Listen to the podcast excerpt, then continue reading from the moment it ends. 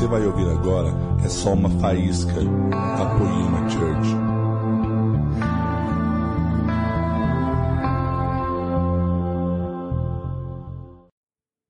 Bom dia, amados, tudo bem? Tem alguém acordado aí?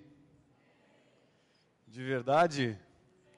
Amém? Vocês estão acordados mesmo? Você pode dar um glória a Deus então bem alto no seu lugar aí? Amém, que bom. Amados, é um prazer estar aqui com vocês. Confesso que subir nesse, nesse púlpito aqui gera, gera um tremor nas pernas por saber do peso que, de responsabilidade que é estar aqui. Amém? E queridos, eu realmente sou muito contente de Deus ter me plantado nessa família. Amém? Costumo falar que não somos nós que escolhemos uma igreja somente, mas Deus nos planta em um lugar. Amém, amados? Então você está aqui realmente porque Jesus tem te plantado aqui. Você não veio aqui à toa, sabe? Eu creio que da mesma forma que nós não escolhemos nascer na nossa família natural, eu não escolhi ser filho do meu pai, não escolhi ser filho da minha mãe, não escolhi ter Elisa como minha mãe, não escolhi ter o, Ivo como meu pai, eu não escolhi ter os meus irmãos. Jesus me plantou ali. E da mesma forma, você também, eu, nós não podemos escolher uma igreja. Deus nos planta em um lugar. E aonde Deus nos planta, nós não podemos tirar a raiz, amém? Você está comigo? Então eu creio, amados, que você e eu somos plantados aqui por um objetivo, por um propósito. E eu tenho descoberto mais e mais esse propósito. O propósito da minha vida, eu só tenho descoberto conforme mais e mais eu tenho, sabe, me plantado, me esforçado para ser uma família com vocês. Sabe, então eu estou 1.100 quilômetros de distância, mas eu procuro não abandonar, sabe, nenhuma semana os áudios da Poema. Eu não procuro ficar distante do meu pai espiritual. Eu sabe, todas as vezes que eu fico distante, eu tento correr atrás, fazer força para estar próximo. Não é ele que faz força para vir até mim, mas eu que faço força para ir até ele. Eu entendo que não foi não fui eu que escolhi, sabe? Mas foi Jesus que me plantou e por isso eu tenho que fazer força para me manter conectado. Amém? E você está aqui, você e eu devemos fazer a mesma coisa. Amém, amados? Queridos, eu sou casado com a Priscila há sete anos. Sou pai do Pedro, de dois. Estou a. Vai fazer nove dias que eu estou fora de casa. Eu estou morrendo de saudade da minha família. Já estou querendo voltar amanhã de manhã cedo. Eu vou voltar, vou tentar até adiantar meu voo para chegar mais cedo em casa, para poder abraçar aquele alemãozinho bonitinho que é meu filho, Pedro. E amados, eu, nós temos com a nossa família, meu, meus pais. Ele é fundador de uma empresa de saúde preventiva e há 20 anos nós trabalhamos em família. Há 20 anos nós estamos trabalhando em família e eu queria dizer para vocês que uma empresa ela precisa de família. Sabe, a sociedade precisa de uma família saudável. Todos os dias, graças a Deus, eu, meus irmãos, que ainda não estão indo na igreja, nós almoçamos junto com os meus pais, nós temos um ambiente muito saudável de família e nós não somente estamos juntos, mas nós somos um de verdade.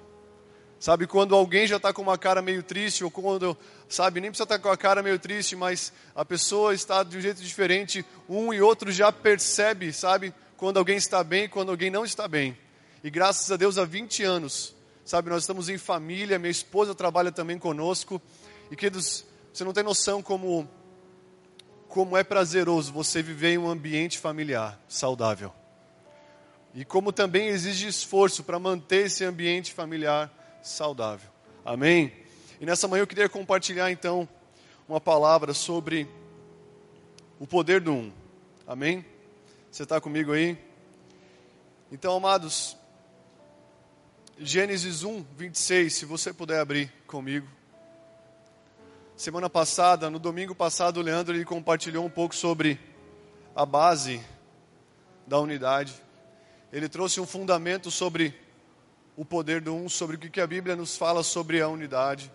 E eu queria nessa manhã falar um pouco sobre as três essências que nos fazem ser um. Eu creio que quando nós entendemos a nossa essência, nós conseguimos com muita facilidade, com mais facilidade, sermos um com Cristo e sermos um como um corpo. Amém? Você está aqui mesmo? Amém?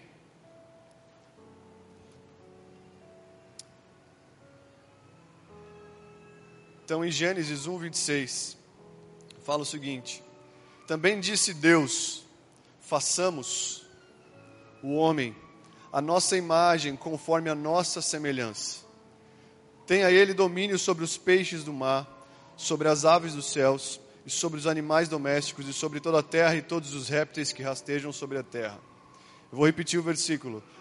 Também disse Deus: façamos o homem a nossa imagem conforme a nossa semelhança. Amém? Então Deus aqui ele deixa claro, amados, que nós não fomos criados de uma maneira singular. Nós não fomos criados, sabe, na singularidade somente, mas na pluralidade. Você tem uma essência trina. Amém? Então quando você, quando o homem caiu, ele perdeu essa essência. E queridos, ele, ele no Éden, ele era um com Deus. Eles eram unidos de verdade, eles tinham a mesma essência.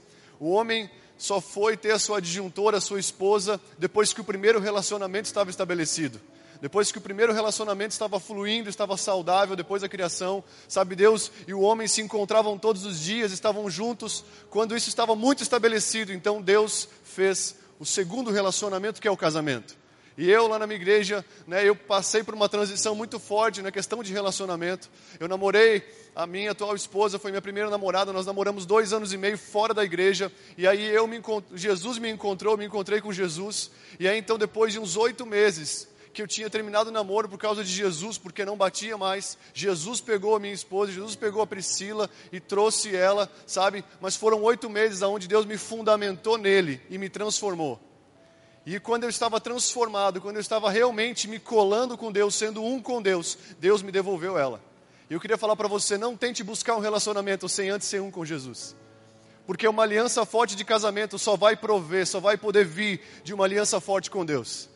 Lá na igreja, o que eu mais faço é frear os, os meninos metralhadora que chegam na igreja. Sabe aqueles meninos metralhadora? Eles chegam na igreja carente de pai, carente de mãe, né, as mulheres também, mas os meninos eles chegam olhando qualquer um e já começa, tá, tá, tá, tá, tá, tá, tá, tá, tá. É essa, é aquela, é aquela outra, é aquela outra, é aquela outra. E eu falo, não, não, não é ninguém, é Jesus, é Jesus, é Jesus, é Jesus. Eu quase apanhei já algumas vezes por falar, não é ninguém agora, agora é Jesus. E queridos, eu não abro mão daquilo que Jesus fez na minha vida. Hoje eu tenho um casamento saudável, não perfeito, mas aperfeiçoável. Porque realmente eu casei quando eu estava firme com Jesus. Sabe, quando nós tentamos ter duas alianças ao mesmo tempo, elas vão ser medianas. Mas quando você investe uma e cria raízes, a segunda vai ter raiz, a terceira vai ter raiz, a quarta vai ter raiz. Então, se você deseja ter qualquer tipo de aliança, qualquer tipo de relacionamento, seja casamento, seja uma sociedade, em uma empresa, em um trabalho, primeiro Jesus. Você está comigo? Jesus em primeiro lugar. Quando ele estiver fundamentado, o restante será forte. E amados, ele fala: façamos o homem conforme a nossa imagem e semelhança. E ele fala: façamos. Aqui ele está falando de Pai, do Filho e do Espírito Santo. E eu queria falar que você tem uma essência trina, você tem uma essência do Espírito. Quando você nasce de novo, você nasce no Espírito. O Espírito é soprado dentro de você e você se torna um Espírito vivificante em Cristo Jesus. E amados, o Espírito Santo, ele não vem para trazer os dons somente. Quando nós entendemos qual que é a função do Espírito Santo, sabe? Eu por muito tempo, antes de conhecer o Leandro, eu escutei muitos caras falarem sobre estar cheios do Espírito Santo, a consequência de estar cheios do Espírito Santo. E eu olhava caras com grandes dons, caras sendo usados por Deus em curas, em sinais, em prodígios, em tantas coisas, se movendo no Espírito dentro da igreja, mas fora não tinham casamento, não tinham filhos perto, não tinham uma empresa saudável, tudo que faziam fora não tinha unidade. E eu queria falar para você que o Espírito Santo, um, dos primeiros focos, objetivos do Espírito Santo, de estar cheio do Espírito Santo, é a unidade. Eu aprendi a me calar e falar, eu estou cheio do Espírito Santo. Porque se eu estou cheio do Espírito Santo, eu preciso eu preciso constituir, construir um casamento saudável. Se eu estou cheio do Espírito Santo, eu preciso ter unidade, entender o meu papel de marido e ser um marido segundo o coração de Deus. Se eu, sou, se eu estou cheio do Espírito Santo, eu consigo vencer as diferenças e ter um relacionamento de verdade, mesmo com as diferenças. Então, queridos, o Espírito Santo, estar cheio do Espírito Santo não é somente se mover nos dons, mas é estar caminhando em unidade. Você está comigo aqui? Então hoje eu eu me calo quando é para falar. Quando alguém pergunta, você está cheio do Espírito Santo? Eu procuro olhar para a minha vida fora da igreja. Primeira vez que alguém se encheu do Espírito Santo, somente do Espírito, ficou bêbado dentro da tenda, que foi Noé. Eu creio que nós temos que nos embriagar do Espírito Santo, mas nós temos que entender o que o Espírito Santo quer fazer em primeira, em primeira instância. E queridos, antes do Espírito Santo, Jesus, ele estava junto com os discípulos, mas eles não eram um com Jesus. Nós podemos estar na igreja, estar junto com a igreja, mas não ser um com a igreja. Nós podemos estar aqui e não sermos um com o Senhor. Antes do Espírito Santo, qual era qual era a vida dos discípulos com Jesus? Qual era a preocupação dos discípulos? Antes do Espírito Santo, só Jesus estava cheio. E queridos, os discípulos estavam andando com Jesus, qual era a preocupação deles? A preocupação deles era: olha quem não está cheio do Espírito Santo. Olha a mentalidade de alguém que não está cheio do Espírito Santo, está caminhando somente com Jesus. Senhor, quem vai ser o maior no reino de Deus? Os discípulos ficaram brigando, ficavam brigando um com o outro, disputando quem é ser o maior. Jesus, quem vai sentar à tua direita e quem vai sentar à tua esquerda? Um dia os samaritanos negaram hospedagem para Jesus, e aí os discípulos mais chegados, Tiago e João, olha o que eles fizeram por não ter o Espírito Santo. Jesus, deixa-nos fazer uma oração e para que o fogo do céu venha e consuma esses samaritanos. E Jesus falou: Que espírito vocês têm?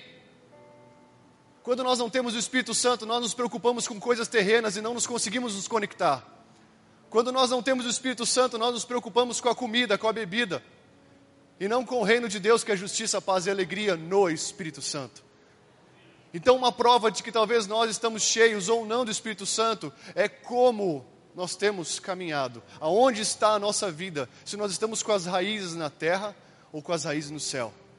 Então, sem o Espírito Santo, os discípulos não conseguiam perseverar no momento da dificuldade.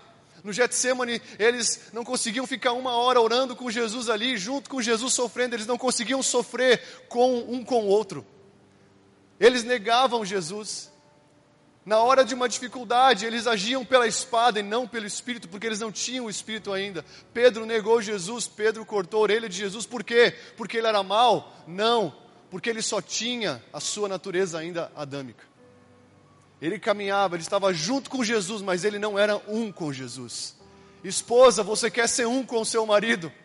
Sem ele ser de Deus, talvez ainda. Marido, você quer ser um com sua esposa, filho, você quer ser um com seus pais, você quer honrar. Não tente fazer isso com a sua força, porque você não consegue. É o Espírito que nos capacita para sermos um. Mas assim que desceu o Pentecoste, assim que o Espírito Santo desceu sobre aqueles doze, aqueles onze discípulos, o que aconteceu? A inconstância saiu, o olhar nas coisas da terra saiu. E a Bíblia diz em Atos que da multidão dos que creram, eles, eles tinham um só coração. Da multidão dos que creram, eles tinham um só coração e eles distribuíam tudo que tinham um para o outro. Ninguém tinha necessidade, todos estavam juntos, eles perseveravam todos os dias no templo, em oração, em comunhão, no partir do pão. O, o Espírito promove unidade. A primeira coisa que o Espírito promoveu não foi os dons, não foi o chu, mas foi a unidade. Você está comigo aqui? Então, amados, eu creio que o Espírito Santo, nós temos que entender o que ele gera. Em 2 Coríntios 13, no versículo 13, fala o seguinte: que a graça do nosso Senhor Jesus Cristo, o amor de Deus e o que? A comunhão. Então, o Espírito dentro de nós, ele tem que produzir parceria entre nós, ele tem que produzir família entre nós, ele tem que nos conectar em Ezequiel 37, quando o profeta começou a, a profetizar que o vento fosse soprado dos quatro cantos, o vento do Espírito, o que aconteceu? Antes de haver um exército muito numeroso, precisou haver conectividade entre todos os órgãos, entre todas as juntas, precisou bater um osso no outro, precisou ter conectividade. Eu creio que o mundo ele procura um exército de Deus, mas para existir um exército tem que existir um sopro do Espírito, e o sopro do Espírito promove unidade. Você está comigo aqui? Então, queridos, uma igreja cheia do Espírito Santo não é uma igreja que flui, sabe, em todos os dons somente, mas é uma igreja em família. É uma igreja conectada de verdade. Gente, uma igreja que é prova que é cheia do Espírito Santo, ela tem um momento como vocês tiveram aqui, chamado Superseed. Ela tem GC. Ela vive em família. Quem está cheio do Espírito Santo não consegue viver em solidão, porque a solitude com o Espírito gera unidade. A solidão gera divisão, mas a solitude gera união. Então, amados, nós, quando nós falamos que somos um com o Espírito, o Espírito Santo, ele sempre vai promover unidade. Você está comigo aqui ainda? Então, amados, depois do Espírito Santo, a igreja se tornou uma. As picuinhas caíam por terra, você não via mais Pedro titubeando. Você não via mais Pedro cortando a orelha de um cara, você não via mais discípulos pedindo para descer fogo do céu e consumir as pessoas. Você via um morrendo pelo outro, um dando tudo pelo outro, um sendo um realmente. Então o Espírito Santo promove unidade. Você está comigo aqui? E queridos, João 17 fala o seguinte, versículo 20, se você quiser anotar aí. João 17. Não rogo somente por este. Jesus estava orando nas, numa das suas últimas orações pelos seus discípulos. João 17, 20, ele fala: Não rogo somente por estes, mas também por aqueles que vierem a crerem em mim. Está falando de nós, por intermédio da Sua palavra, a fim de que todos sejam um. E como tu, e como és tu, ó Pai, em mim e eu em ti, também sejam eles em nós, para que o mundo creia que tu me enviaste. Eu lhes tenho transmitido a glória que tu, tem, que tu tens dado para que sejam um, como nós somos um. Eu neles e em tu em mim, a fim de que sejam aperfeiçoados na unidade, para que o mundo conheça que tu me enviaste e os amaste, como também amaste a mim. Olha só o que diz aqui, em um dos versículos fala: Eu lhes tenho transmitido a glória que tens me dado, para que sejam um. Por que, que a glória vem? Qual é a finalidade da glória? Qual é uma das finalidades da glória de Deus? para que nós sejamos um. Quando nós falamos, nossa, aquele culto foi cheio da glória, foi cheio da glória, aquele fire foi cheio da glória, aquele momento com Deus no GC foi cheio da glória, mas se depois ele não promover a unidade, queridos, essa glória, não, sei lá, aconteceu. Ou você não estava naquela glória que aconteceu, ou aquela glória não era de verdade, porque a glória nos aperfeiçoa na unidade. Você está comigo aqui? Então, amados, um grande evangelista se converteu através de uma esposa colada, unida com o Espírito Santo. Certo dia, esse evangelista, que ainda, esse, esse cara que não era evangelista, enfim, que foi usado poderosamente por Deus, ele era um encanador antes de se converter. Ele chegou em casa, sua esposa já era uma cristã, uma mulher de Deus, e ele chegou em casa no final da tarde e o café estava todo arrumado, e ela estava pronta para ir num congresso da igreja, servir como diácona. E aí ele chegou em casa, olhou para ela e falou: Olha, se você sair hoje para a igreja, você vai chegar em casa e a casa vai estar trancada. E esquece casamento, esquece tudo. E aí então, ela deixou o café pronto, ele foi tomar banho, e quando ele desceu, ela tinha ido. Ela veio para a conferência. E aí então ele foi lá, trancou a porta, e acabou pegando no sono e acordou pela manhã acordou meio que de madrugada, olhou para o lado, a cama vazia, e aquele encanador meio grosso, sabe? Talvez não tenha nenhum homem assim aqui, mas lá no sul tem bastante. Mas aqui não, mas lá tem. Os gaúchos são meio destroncados, gente, eles são meio grossos. Não tem noção como os gaúchos precisam ser tratados nisso. E amados, ele acordou e ele se tocou da burrada que ele fez. Ele saiu correndo, pensando: minha esposa está na casa da mãe, minha esposa já já está em algum hotel, já está numa casa da irmã da igreja, já era para o meu casamento. E queridos, aquela mulher, ela tinha o Espírito Santo nela. E a Bíblia diz que uma mulher, ela, ou um homem, mesmo tendo seu marido não cristão, se ele está unido com Deus, ele santifica o seu, ela santifica o seu marido, ele santifica a sua esposa, e os pais juntos santificam seus filhos que não estão. E queridos, aquela mulher, aquele homem abriu a porta por descargo de consciência somente para ver se ele estava ali. Estava nevando nos Estados Unidos e ela estava acrocada para o lado de fora, na neve. E quando ele abriu a porta, aquela mulher se colocou de pé e falou: Bom dia, meu amor. Hoje eu vou preparar o melhor café da manhã para você. Aquele homem, aquele dia, foi quebrado por Deus. E ele aceitou Jesus aquele dia porque ele viu uma mulher unida pelo Espírito realmente no Senhor, na prática da sua vida. Aquele cara se converteu depois de uma atitude de amor. Ela não precisou ter um homem que cooperasse, que transmitisse, que correspondesse, mas ela tinha um, um amor do noivo que correspondia e preenchia ela. E ela conseguiu corresponder sem ser correspondida na terra. E amados, aquele dia aquele homem aceitou Jesus, no ministério desse homem, mais de 20 mortos foram ressuscitados. Esse cara se tornou um grande homem de Deus, porque um dia, numa simplicidade de um amor verdadeiro, uma mulher promoveu uma unidade na sua casa. E eu queria falar que o Espírito Santo provê esse tipo de coisa. Você está comigo? E amados, tem um texto que eu gosto muito, que fala o seguinte: que fala sobre o Espírito Santo. Efésios 5,18 fala o seguinte: E não vos embriagueis com vinho, na qual há dissolução, mas enchei-vos do Espírito, falando entre vós com salmos, com salmos, entoando e louvando de coração ao Senhor com hinos e cânticos espirituais, dando sempre graças por tudo, nosso Deus e Pai. Em nome do nosso Senhor Jesus Cristo. E no final fala o seguinte, versículo 21, sujeitando-vos uns aos outros no temor de Cristo.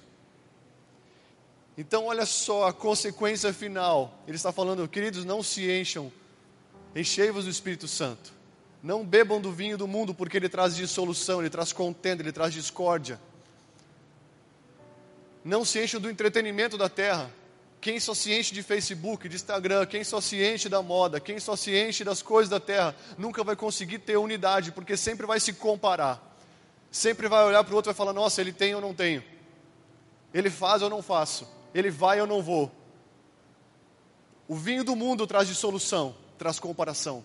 Mas o vinho do Espírito Santo, quando alguém se enche, no final fala o seguinte: eles se sujeitam uns aos outros, no amor de Cristo. Você está comigo? Se sujeitando-vos uns aos outros no temor do Senhor. Essa palavra sujeitando, ela fala de organizar sobre, subordinar, sujeitar e colocar em sujeição, sujeitar-se, obedecer, submeter ao controle de alguém, render-se à, à demonstração ou conselho de alguém. Uma das coisas que nós provamos, se nós estamos cheios do Espírito Santo, é que nós conseguimos receber crítica, é que nós conseguimos ser corrigidos e exortados. Uma pessoa que fala o seguinte: já tem muita gente lá em Caxias que faz isso, talvez aqui não faça isso. Pastor, me dá uma oportunidade, eu estou cheio do Espírito Santo. Dá oportunidade para pregar, eu preciso, eu preciso compartilhar uma palavra no GC, eu preciso, eu estou cheio do Espírito, eu sei disso. E aí ele vai lá e ele é corrigido pelo seu líder e ele espana e sai do GC e não volta mais. Ele não estava cheio do Espírito, ele estava cheio de emoção. Porque o Espírito, quando fala o seguinte, cara, você tem que amar sua esposa, Cara, você precisa fazer algo na sua casa. Cara, você precisa administrar o seu dinheiro. Você está perdendo tudo. Mulher, você precisa submeter o seu marido. Filho, você precisa honrar o seu pai. Ou seja, qual for a exortação de um líder, alguém que está cheio do Espírito Santo fala: É verdade, cara. É verdade, eu preciso. É verdade, eu não estou sendo uma senhora de Deus, eu não estou sendo um senhor de Deus, eu não estou sendo. Me ajuda, por favor. Porque você consegue se sujeitar quando você está cheio do Espírito Santo. Você está comigo aqui? Então, amados, sujeitar significa obedecer, estar sujeito. Fala de um termo militar grego que significa organizar por divisões de tropa, numa forma militar sobre comando de um líder. Quando é um uso não militar, significa uma atitude voluntária de ceder, cooperar, assumir responsabilidade e levar uma carga. E levar, a, e levar uma carga. Queridos, então olha só, o que, que o Espírito Santo promove em nós? Ceder. Ceder. Um dia o Danduque falou algo que me marcou.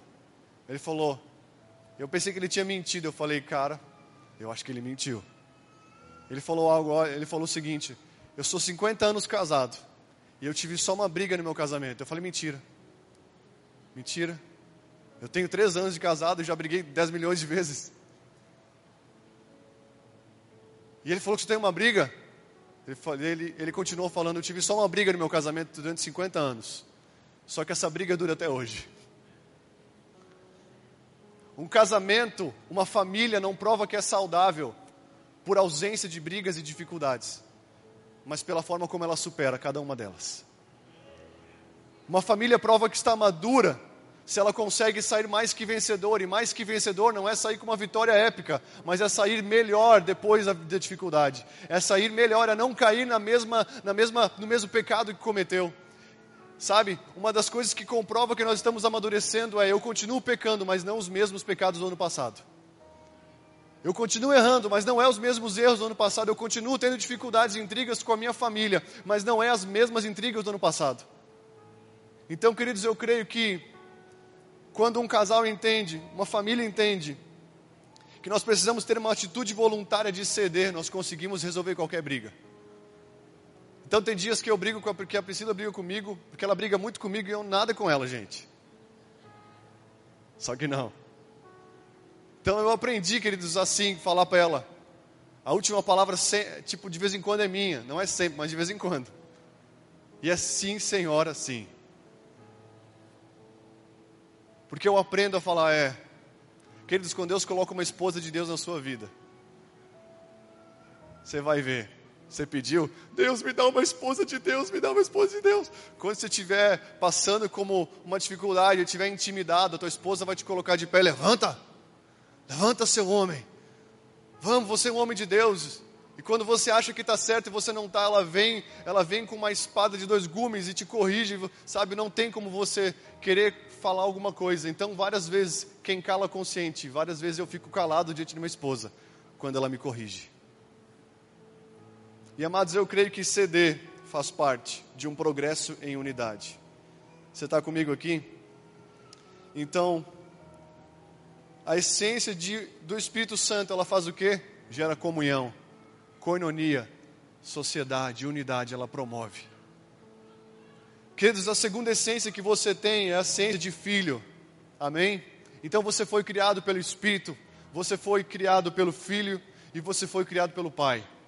E a segunda essência que faz com que nós tenhamos unidade é quando nós entendemos que nós somos filhos também. E vai ter dias que você vai precisar tirar o chapéu, sabe, de um governante e colocar o chapéu de um submisso.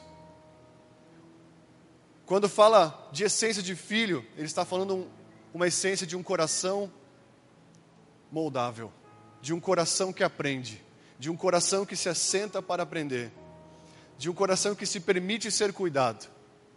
Então aquele filho pródigo tinha um irmão. Ele, o filho pródigo, né? O filho que saiu de casa, ele tinha um irmão. E aquele irmão estava na casa do pai, mas ele não recebia herança. Ele não era filho, ele não se, ele não se tinha como filho. E quando o outro filho recebeu, sabe, a restauração daquilo que foi perdido, aquele outro filho revelou que ele estava ali, mas que ele não estava sendo filho. Aquele filho estava ali, mas ele revelava que ele não estava, sabe, ele não sabia da herança que ele tinha, ele não sentava, ele não conseguia receber as coisas do pai. E muitas vezes, queridos, a religiosidade faz com que nós só venhamos a querer dar, dar, dar, dar, dar, dar. Mas quem não se assenta para receber, não pode dar. Quem não se assenta para aprender, não pode dar. É tão bom quando depois de um culto alguém chega e fala: Sabe, eu saí da minha igreja e, e domingo passado um filho espiritual nosso lá ministrou e ele quebrou tudo. E aí um cara novo que chegou de uma outra igreja, na nossa igreja, ele, eu perguntei para ele, falei, e aí, como é que foi o culto? O rapaz que pregou na carequinha, eu falei, o carequinha foi bem?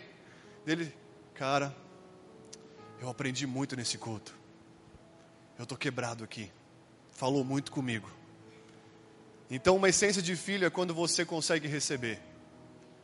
Não quando você se assenta somente, nós nos assentamos e fala: Ah, esse rapazinho de 29 anos não tem nada para me ensinar. Esse cara lá do sul não tem nem barba na cara, como é que ele vai querer me ensinar alguma coisa? Meu líder de GC é mais novo que eu, como é que ele vai querer me ensinar alguma coisa? Jesus era, tinha 30 anos, talvez Pedro tinha 50, gente. Os discípulos de Jesus eram tudo mais velhos que ele, mas ele tinha 30 anos. Sabe? Nós julgamos muito pela aparência. Nós temos dificuldade de sermos filhos. E eu queria falar para você que nós temos que ser filhos.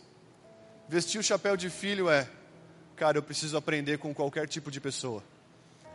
Então, se você é chefe de uma empresa, você pode aprender com um liderado seu, com o seu funcionário, com o seu colaborador. Tem dias que o chefe vai ter que tirar o chapéu de chefe e colocar o chapéu de filho e aprender com alguém que é menor. Naamã só foi curado da lepra porque ele escutou uma pequena serva que nem, a, que nem nome a Bíblia dá para ela. Nem o seu nome precisou aparecer, mas ela falou: Eu conheço um homem. E queridos, aquele homem que tinha uma ferida dentro dele, que tentava esconder pela sua posição de autoridade, como que ele foi curado? Quando ele escutou uma pequenina serva, faxineira da sua casa. Eu creio que Deus quer nos levantar, mas também quer nos abaixar para aprender. E Ele só vai nos levantar quando nós estivermos abaixados. Então, amados, as pessoas que mais crescem no Senhor com uma forma consistente é aqueles que são filhos. O interessante é que o mundo procura quem? Os filhos manifestos. Quem são os filhos? Aqueles que aprendem. Então a Bíblia fala em Efésios 6 sobre os filhos, ela fala o seguinte: Filhos, obedecei aos vossos pais o Senhor, pois isto é justo. Honra teu pai e tua mãe, que é o primeiro mandamento com promessa para que te vás bem, sejas longa a vida sobre a terra. Então, amados, qual o maior exemplo de filho na Bíblia? Jesus. E olha o que a Bíblia fala de Jesus aqui em Filipenses 2, capítulo 1. Se você quiser abrir comigo, pode abrir. Filipenses 2, no versículo 1.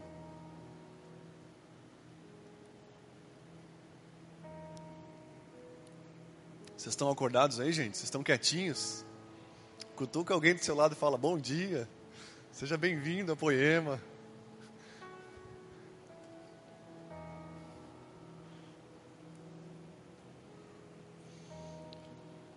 Você está aí?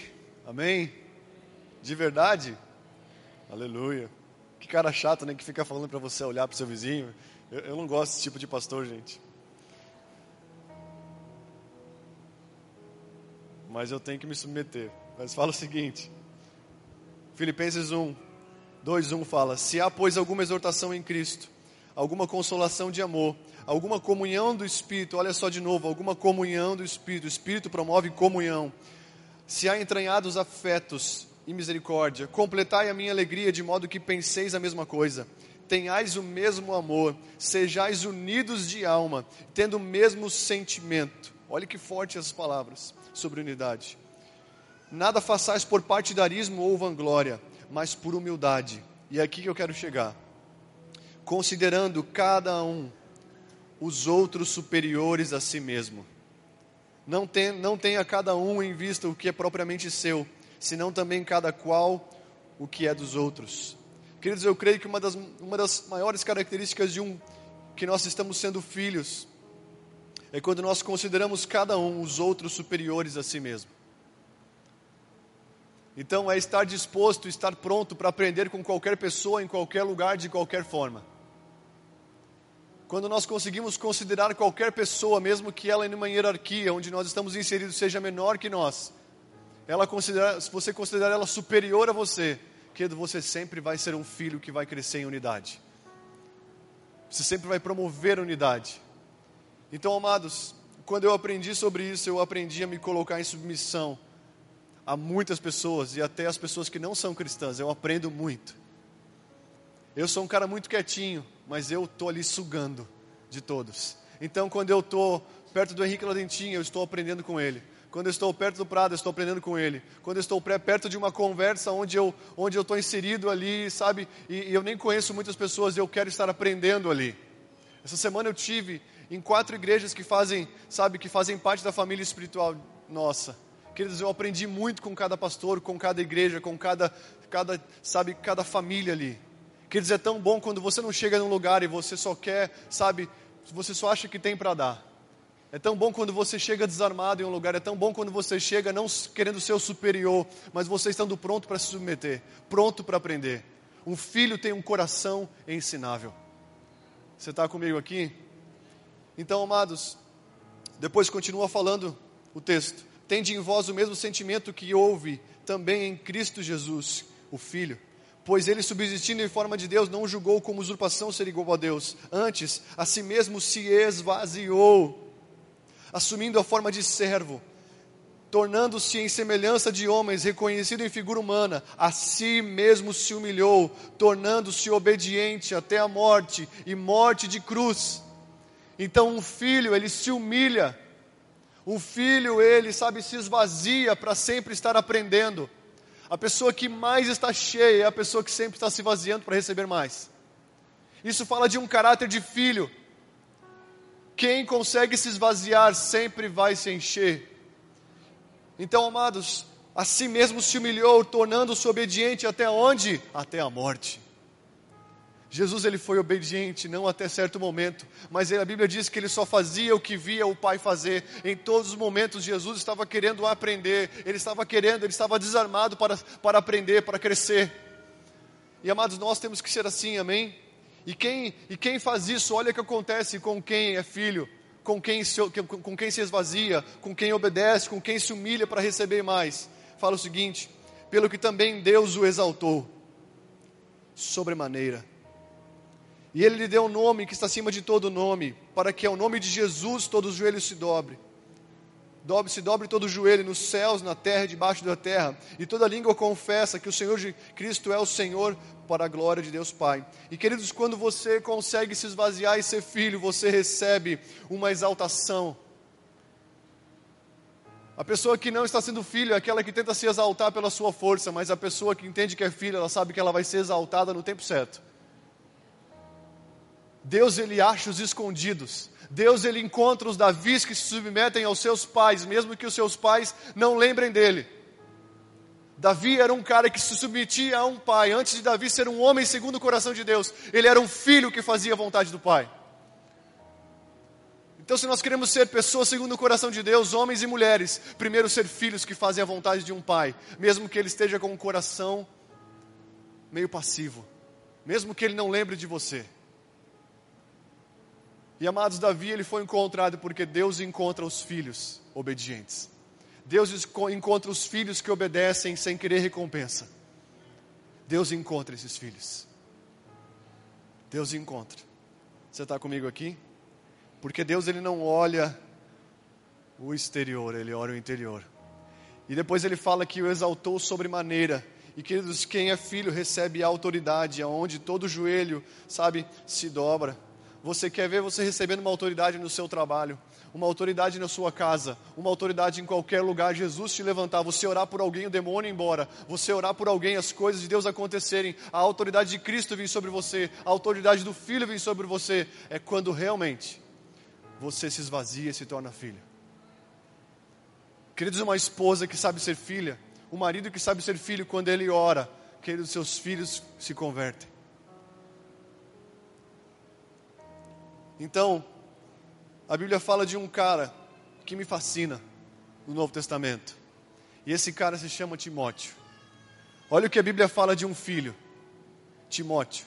1 Timóteo 1, no versículo 1, fala o seguinte: Paulo, apóstolo de Cristo Jesus, pelo mandamento de Deus, nosso Salvador, e de Cristo Jesus, nossa esperança, a Timóteo. Olha o que Paulo fala de Timóteo, Paulo, pai espiritual de Timóteo, meu verdadeiro filho na fé. Se existem os verdadeiros, é porque existem os falsos.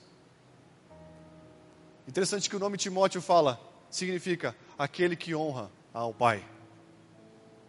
Aquele que honra a Deus, e Deus é Pai. Então Timóteo significa aquele que honra o Pai.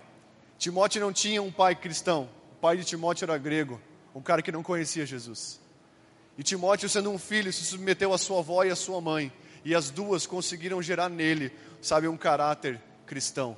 Porque ele não esperava do pai, ele esperava de alguém de Deus. E se não tinha um pai de Deus, ele aprendia com quem estava ali. Por isso que ele era um verdadeiro filho. Então, amados, Timóteo ele foi um grande homem de Deus, mas uma das maiores atitudes que comprovou que Timóteo era um filho verdadeiro, qual foi? Quando ele permitiu que Paulo tocasse na sua intimidade e cortasse a carne que sobrava, que impedia de ele concluir, de ele colocar em prática a sua vocação. Você quer ver se você está sendo um filho espiritual? um filho segundo o coração de Deus? Se você tem a essência e o caráter de filho, quando nós permitimos que alguém toque naquilo que é dói, toque naquilo que ainda, sabe, que nos impede de concluir, de, de, de viver os propósitos de Deus. Queridos, teve dias que não foi fácil caminhar com o Leandro. Teve dias que não foi fácil caminhar com o Henrique. Teve dias que não foi fácil caminhar com vocês. Porque eu fui confrontado na minha humanidade. Onde Jesus ele queria cortar aquilo que, sabe, que o Cláudio recebeu no velho homem. Por herança somente, sabe, da terra. E Jesus falou: agora chegou o tempo de cortar isso aqui. Eu podia muito bem falar: não, Deus, você só vem até aqui. Se eu fizesse isso que eu estava falando, eu não sou filho, eu sou um bastardo. Mas graças a Deus doeu, foi chato. Tentei me esquivar algumas vezes. E quem não tentou se esquivar, gente? Quase todo mundo tenta se esquivar quando Jesus pega naquilo que tem que sair. Mas se você consegue se dobrar e falar, não, eu quero ser um filho, queridos, você vai ver tudo à sua volta crescendo em unidade. Amém? Então tem dias que eu estou perto dos meus irmãos que não são cristãos, ainda. E eu aprendo com eles. Eu tiro o chapéu de pastor eu coloco o chapéu de filho. Tem dias que eu estou com minha esposa e ela me ensina algo e eu tiro o chapéu de, de um marido e coloco o chapéu de filho e aprendo com ela. Então nós temos que ser filhos.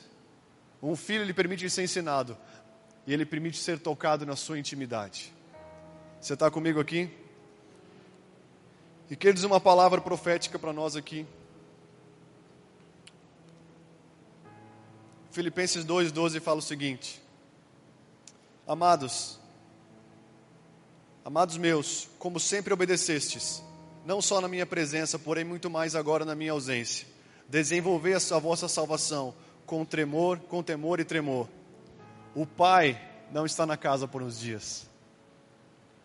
O Leandro e a Érica saíram. Aqui Paulo estava preso, Paulo não estava na casa. E ele falou: Olha, muito mais, agora na minha ausência, continuem obedecendo e desenvolvendo a vossa salvação com tremor e temor. Queridos, esse momento aqui é um momento onde Deus está nos provando. Quando o pai sai, é uma oportunidade de sermos filhos na distância. E queridos, nós estamos tendo essa oportunidade, porque o nosso pai espiritual realmente é um homem de Deus, que escuta a voz do Espírito e vai para um lugar para receber mais do Pai, para ser filho.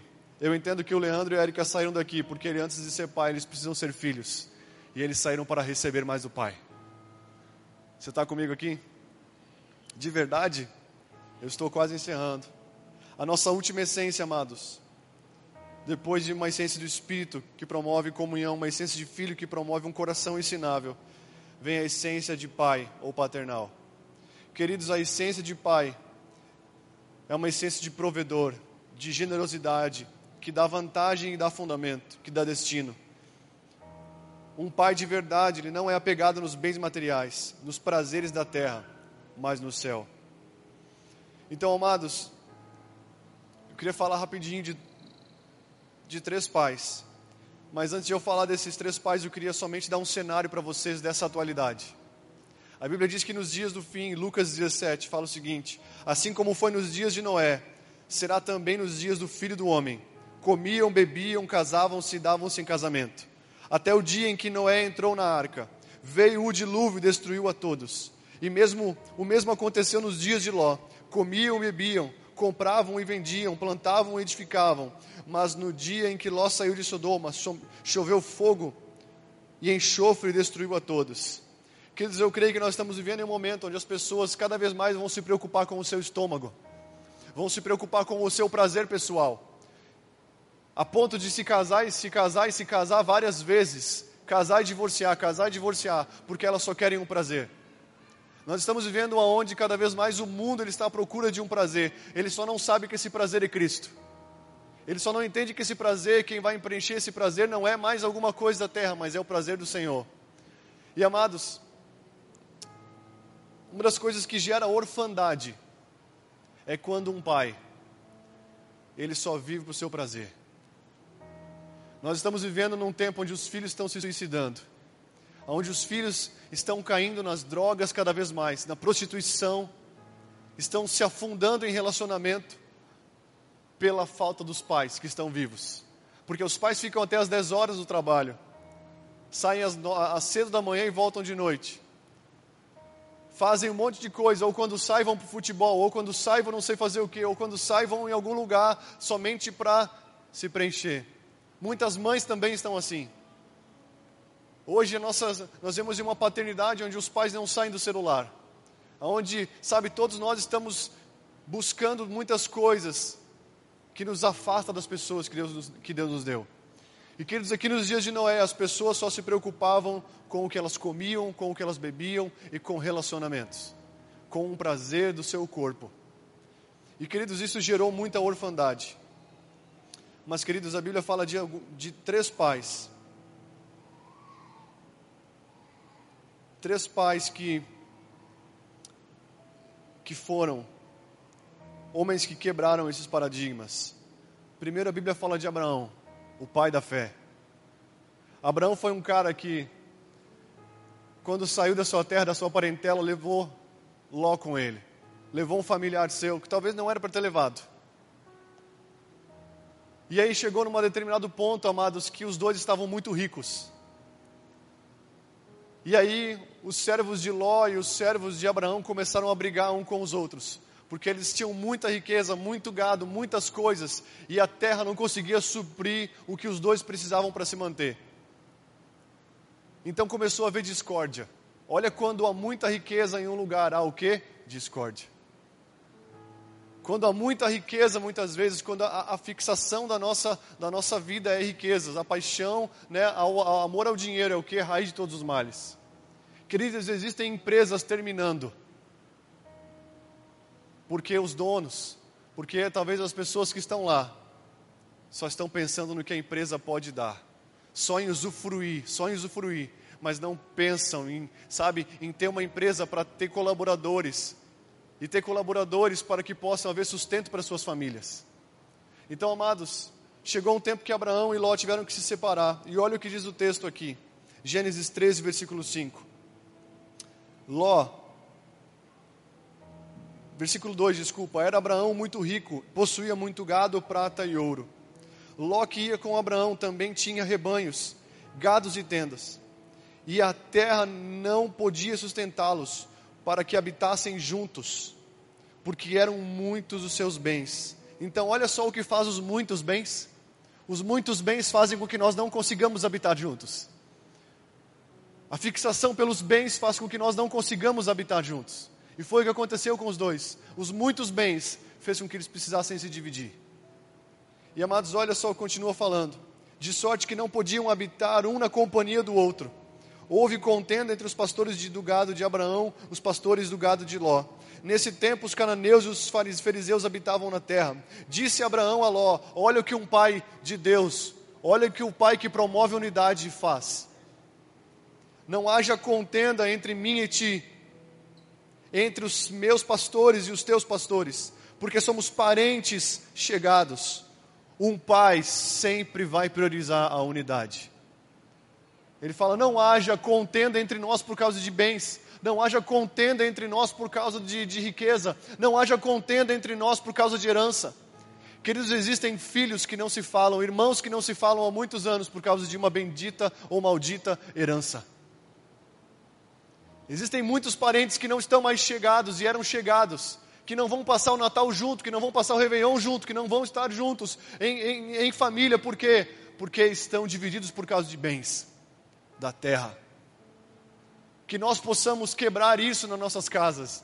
Se você não fala com um irmão seu por causa de um bem, vá, esqueça isso. O nosso bem maior não está na terra, está no céu. Esqueça os bens da terra.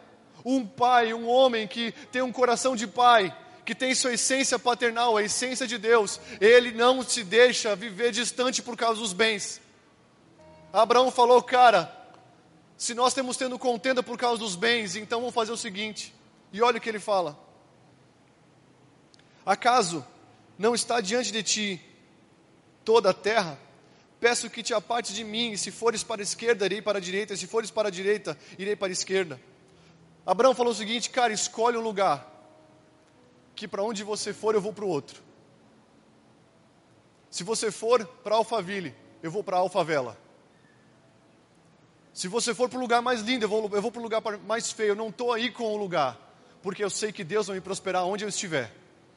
Se eu estiver no, no, vale, na montanha, não importa onde eu estiver, escolhe Ló, escolhe o lugar onde você quer ir. Ló escolheu o quê? O lugar mais lindo. Ló escolheu o lugar mais bonito para se habitar, mas era onde virou Sodoma e Gomorra. Muitas vezes, lugares mais lindos não vão ser os melhores lugares. E ele escolheu aquele lugar e Abraão falou: tá bom, eu vou para o outro, eu vou para Canaã, eu vou para aquele lugar que ainda não tem nada eu vou para o outro lado, para que a unidade permaneça.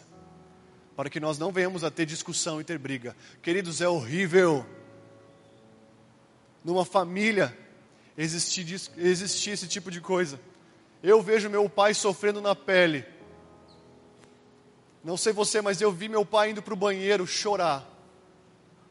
Quando um irmão dele veio para a cidade em que nós morávamos, para a casa da, da irmã do meu pai, da minha tia que morava a 500 metros da nossa casa, o irmão vinha de 500 quilômetros de distância.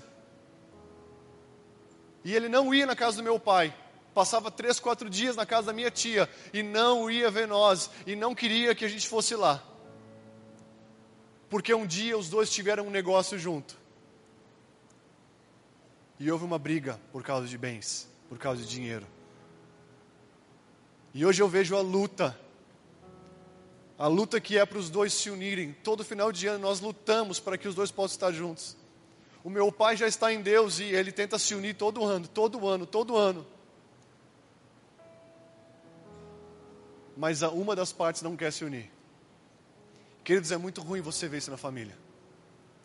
Se você está distante de alguém por causa de bens da terra, que hoje seja o dia que você pare com isso e corra atrás dessa pessoa. Se você não conseguir se unir hoje, primeiro comece em união com Deus, pedindo: Deus, eu quero voltar a me unir com a minha mãe, eu quero voltar a me unir com aquela pessoa, eu quero voltar a me unir, eu quero quebrar essa barreira de bens materiais que tem provocado divisão, eu não quero.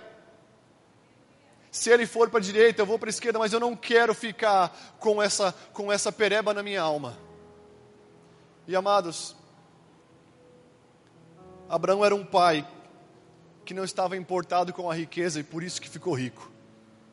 Abraão não estava apegado ao dinheiro, por isso que teve dinheiro. E quando o dinheiro tentou gerar divisão, o que, que ele fez? Não. E ele, mesmo que Ló depois sofreu, ele enviou 318 homens, filhos que não se preocupavam com seus bens, para promover a unidade novamente, para salvar. E queridos, outro cara outro pai na Bíblia, que era um homem de Deus, que promovia a unidade, era José. José, mesmo vendido pelos irmãos, mesmo deixados por todos, deixados para trás. Né? Se, ele, se teve um filme com inspiração em José, foi deixado para trás. E amados, José, um dia ele se reencontrou com seus irmãos. E ele falou o seguinte: Eu sou José, vosso irmão a quem vendestes para o Egito. Agora, pois, não vos entristeçais, e nem vos irriteis contra vós mesmos por haverdes vendido para aqui, porque para a conservação da vossa vida foi o que Deus enviou diante de vós. Queridos, José era um pai que perdoava, que não se ofendia. Nós vamos passar por um processo na nossa vida para termos um coração como o de José, assim como ele passou por um processo. Imagina só você for vendido por alguém, você for deixado para trás, aconteceu com ele, tido como morto. E quando seus irmãos chegarem, você falar, cara, não fica triste. Na verdade, os irmãos de José deviam falar para ele, cara, você está triste com a gente? Mas José falou, não fiquem tristes. Porque ele não estava mais com os irmãos dele. Ele não se via mais como um irmão, ele se via como um pai, porque ele se tornou um governante. Todo cara que não se ofende se torna um grande governante. Toda mulher que não se ofende, Deus coloca num governo.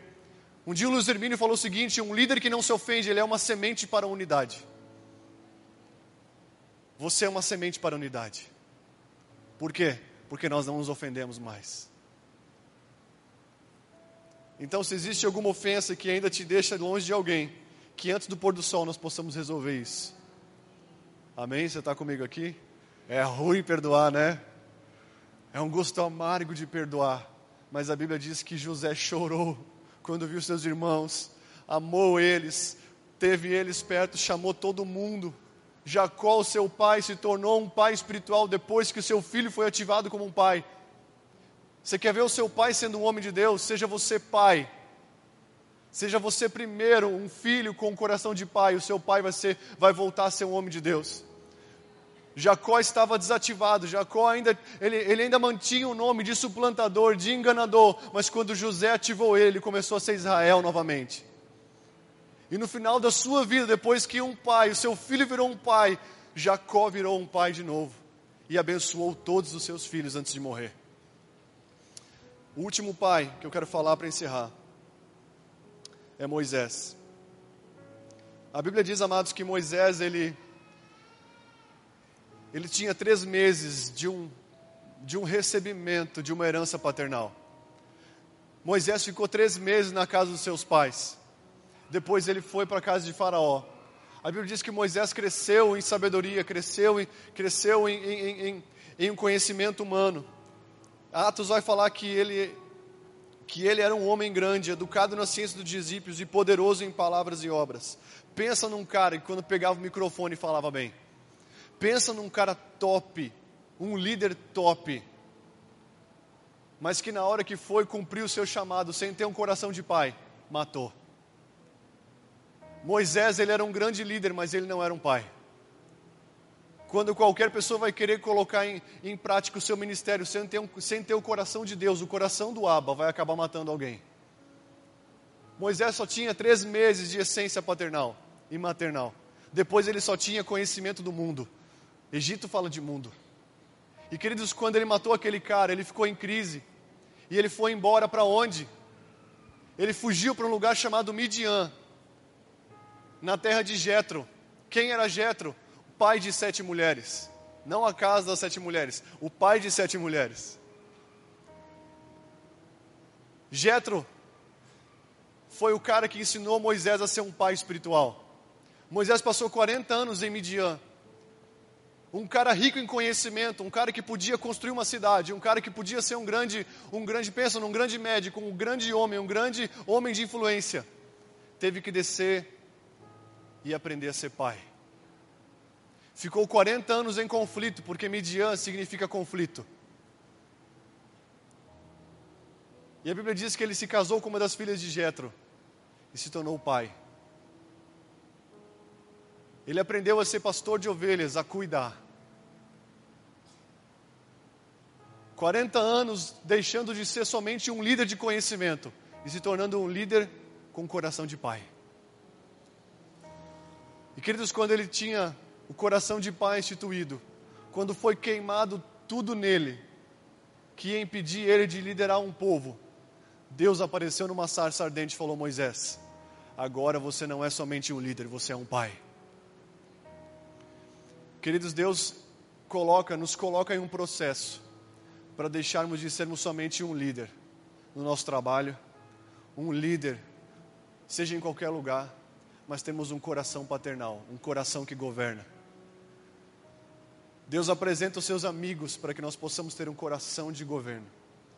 E queridos, nós precisamos parar de ter um coração hedonista que só pensa nos seus prazeres. Um pai, não sei vocês, mas o meu pai deixava de comer para dar para a gente.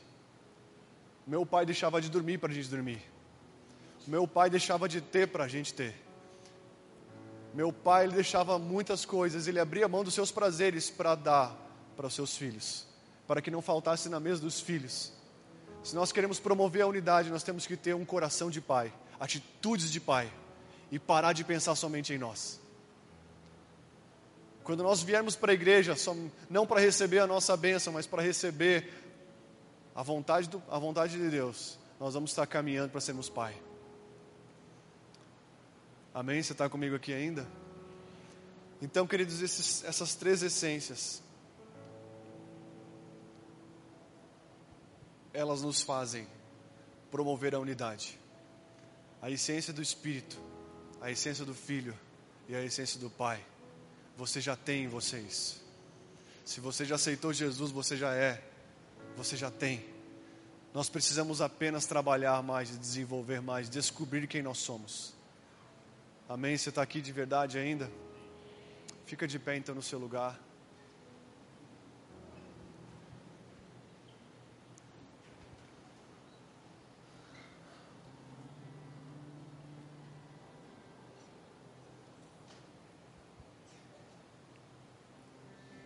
Nós estamos chegando em o final do ano. Existe um dito popular que fala que a união faz a força. 2018 vai ser forte se nós terminarmos unidos. Amém? Feche os seus olhos um instante.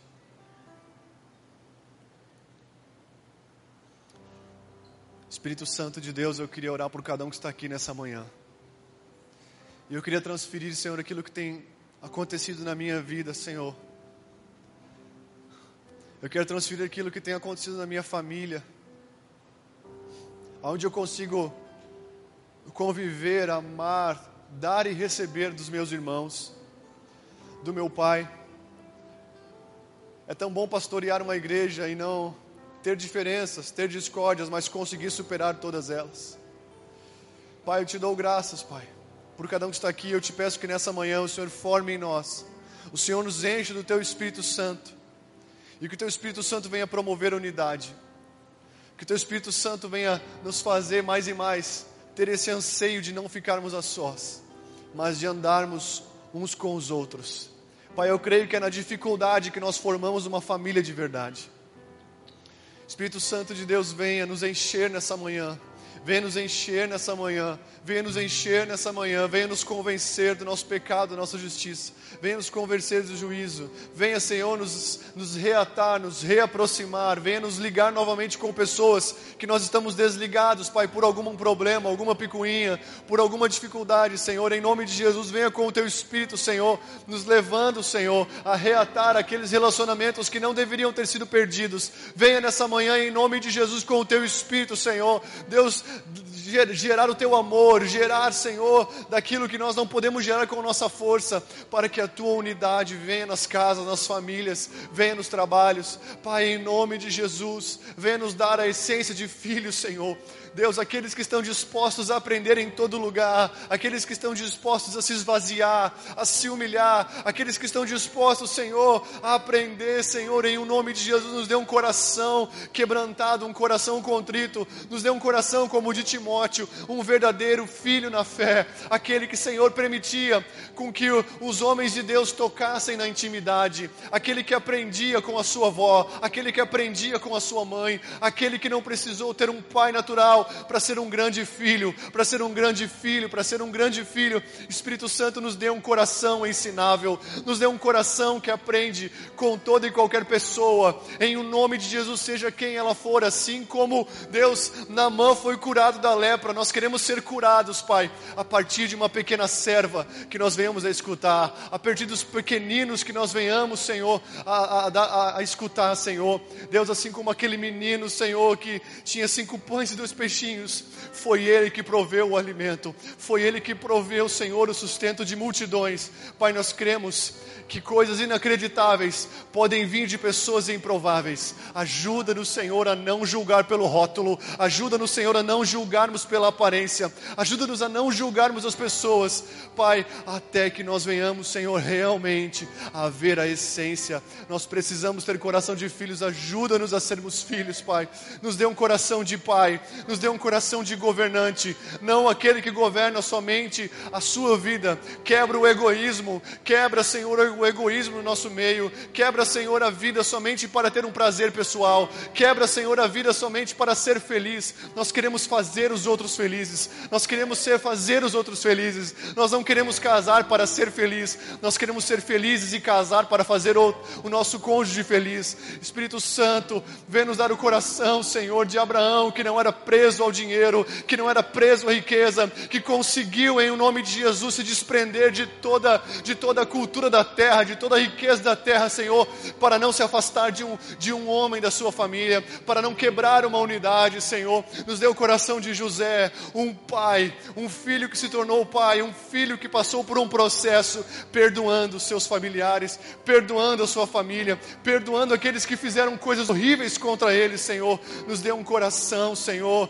Deus, como o de Moisés, um coração que permite passar por um processo, aonde nós aprendemos, aonde nós recebemos um coração paternal, um coração. Ajuda-nos a cultivar família, ajuda-nos a esquecer de fazer sucesso, ajuda-nos a deixar de lado um pouco somente a ambição de crescer para fora, queremos crescer para dentro. Moisés passou 40 anos crescendo para dentro, criando raízes familiares, e quando ele menos pensava que ainda Deus ia fazer algo através dele, o Senhor fez aquilo que ninguém poderia imaginar levantando Ele como um libertador. Antes de sermos libertadores, papai, nos levanta com uma essência familiar, uma essência familiar, uma igreja que vai promover libertação, é uma igreja com uma essência paternal, uma essência familiar, uma igreja que vai liderar muitos, muitas pessoas que vão sair do cativeiro, vai ser uma igreja familiar, uma igreja paternal. Nos dá um coração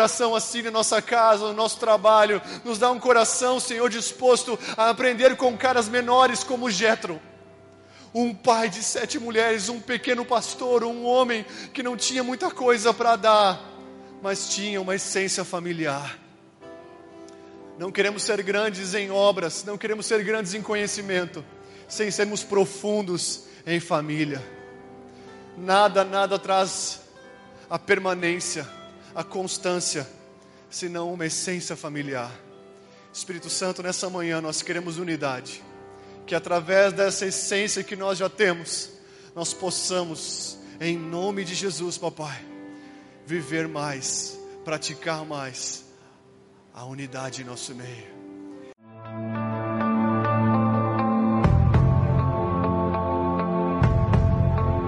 Você acabou de ouvir uma mensagem da Poema Church.